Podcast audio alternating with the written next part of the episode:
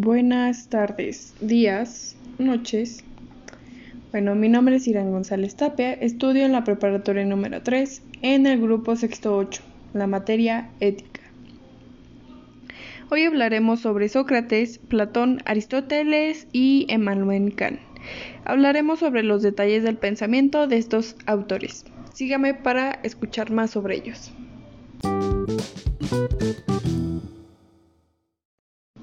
Bueno, y hablando de la moral socrática, él decía, solo sé que nada sé.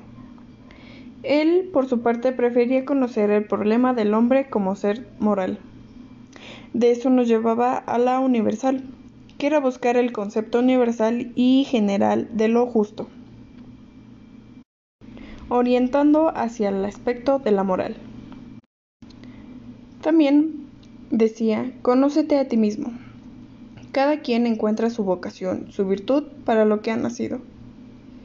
Decía o sabía que el fin último de la filosofía es la educación moral del hombre. Cambiando de tema, las características de la ética socrática, como son el eudemonismo idealista, eh, decía que el último bien del hombre es la felicidad. Otro es el intelectualismo ético.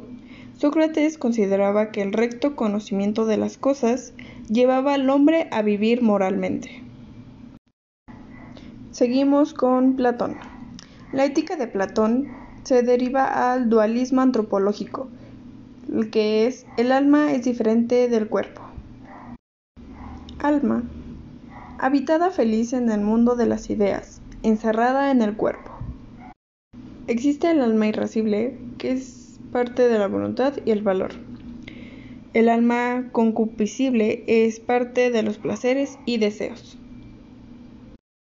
Al mundo de las ideas corresponde, según Platón, el auténtico y verdadero conocimiento. Episteme. Bueno, la virtud como armonía se deriva a tres clases de ciudadanos que es de oro, de plata y de bronce. Son educados por la prudencia, gimnasia y música. Continuamos con Aristóteles. La felicidad perfecta. Él decía, se logra mediante la actividad más noble del hombre. Consiste también en el ocio y también pues nada puede ser imperfecto en las condiciones de la felicidad. Él tenía otra perspectiva también, que era el fin último. Sus puntos eran, la felicidad se identifica con la virtud. Lo que buscamos por sí mismo es el más perfecto de todos y el bien supremo se basta a sí mismo. Definición de la virtud. Bueno, él decía, es el medio entre el exceso y el defecto disposición voluntaria y término medio en, relación con el bien y la perfección. También consiste en ciertos modos o hábitos constantes de lograr. Existen dos tipos de virtudes, que es virtudes éticas y virtudes intelectuales. Las éticas son producto del hábito y las intelectuales son fruto de la educación. Por otra parte, existe también el placer, que existen dos tipos, en reposo, que es interno y se refiere a la inteligencia, y en movimiento, que es externo y se percibe por los sentidos. Ya para concluir, existe la ética kantiana, que recibe el nombre porque prescinden de los elementos empíricos y se fundamenta de manera exclusiva en la razón. La ética de Kant se encontraba expuesta en tres obras fundamentales, y esto nos lleva a varios conceptos.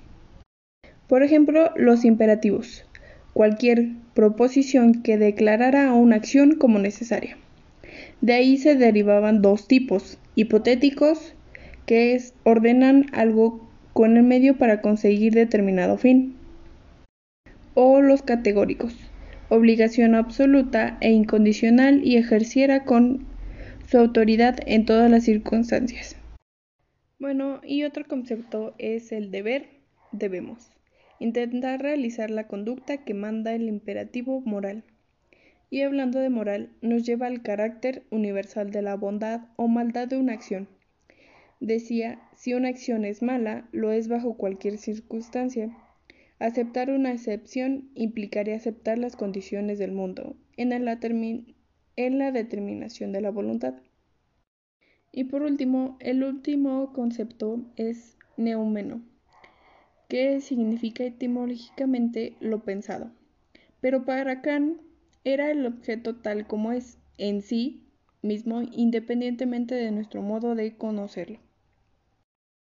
Y bueno, esto fue un poco de los pensamientos de estos autores. Espero que les haya servido de algo y gracias por su atención.